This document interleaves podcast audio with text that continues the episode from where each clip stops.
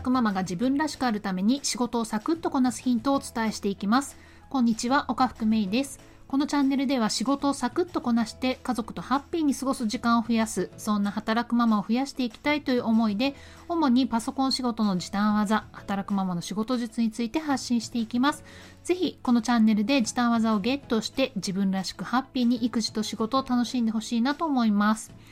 最近小学5年生の長女がのだめカンタービレをですねテレビで見てるんですね。あのちょっと前にテレビで再放送やってたんですよ。まあ、それを録画してね時間がある時に見てるんです、まあ、我が家にはね漫画も全巻ね実は揃ってるんですね、まあ、それもね長女は繰り返し見てるんですよ。いやーね懐かしいですねのだめね。まあ、のだめってあの音楽ね音大の話なんですけれどもまあ我が家にはねあの多分ね音楽一家なんですねうちにトロンボーンが3台あるんですよあのトロンボーンってあのビヨーンって管が伸びる楽器なんですけれどもあの私が高校生の頃に、まあ、買ってもらった1台とあとはですね夫が所有する2台と、まあ、全部でね3台あるんですね。まあ私も夫もトロンボーン吹きなんですけれどもまあねこうその吹き手はね2人しかいないのにね3台もあってどうするんだって感じですね。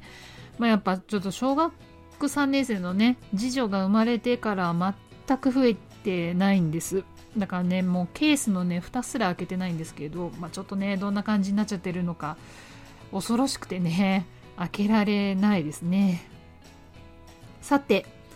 短時間勤務でも仕事のボリュームが容赦なくがっつり、まあ、残業もそうそうできず持ち帰り仕事のオンパレードっていうね、まあ、かつてのね私の経験から毎日忙しく働くママが残業ゼロ仕事時間を削減するための仕事術をご紹介するっていうことで、まあ、昨日まででね頭の中を書き出すそれから時間管理を徹底するっていうことをお伝えしてきました。今日は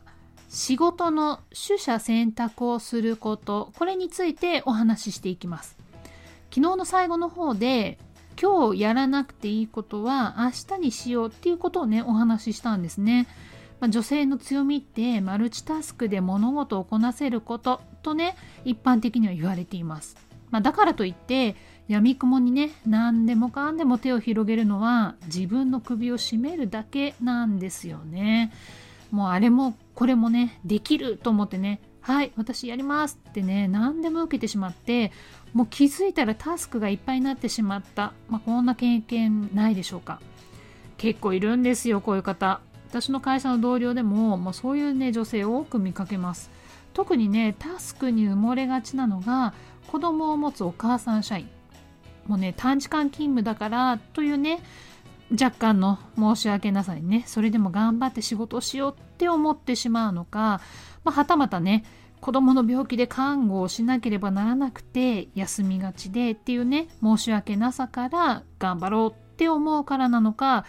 まあどちらにせよ頑張りたい気持ちはあっても時間はね1日24時間しかない中で自分ができる仕事能力っていうのはね限られるわけですよ。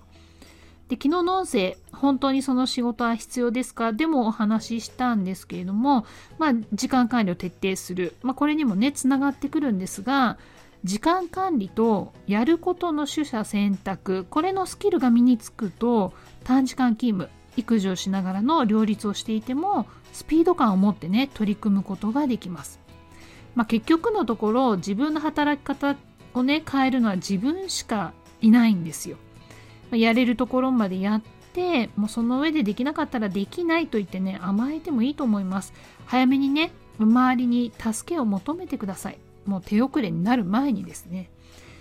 ねなかなかね会社ではそういう環境にない方もいらっしゃるかもしれないんですけれどももうできない仕事を引き受けて会社にね大きな損害を与えるよりも初めからねできないっていう方がやはりね会社としてもいいはずなんですよね。まあ、私も後輩たちにはできない仕事は引き受けるなっていうふうにねいつもね口酸っぱく言っています。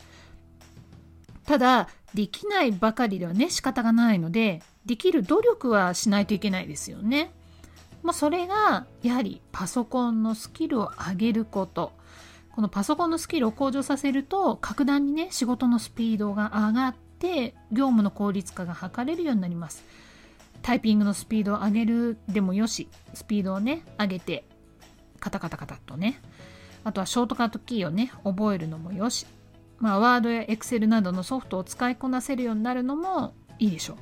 まあ、仕事の時間をね短縮させるにはパソコンスキルを上げることが自分ができる一番の近道なんです。そしてパソコンのスキルが上がると同僚にね頼りにされるようになります。そうするとパソコンができる人としてね会社に認められて評価にもつながりますよ。ぜひね今日の音声かなり大事なことをお話ししましたので1回でね吸収できなかったら2度でも3度でもね聞いてぜひね理解を深めてほしいなと思います。